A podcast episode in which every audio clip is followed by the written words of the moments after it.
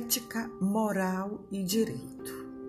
Vamos falar um pouco desses três conceitos e qual a importância de cada um para o direito.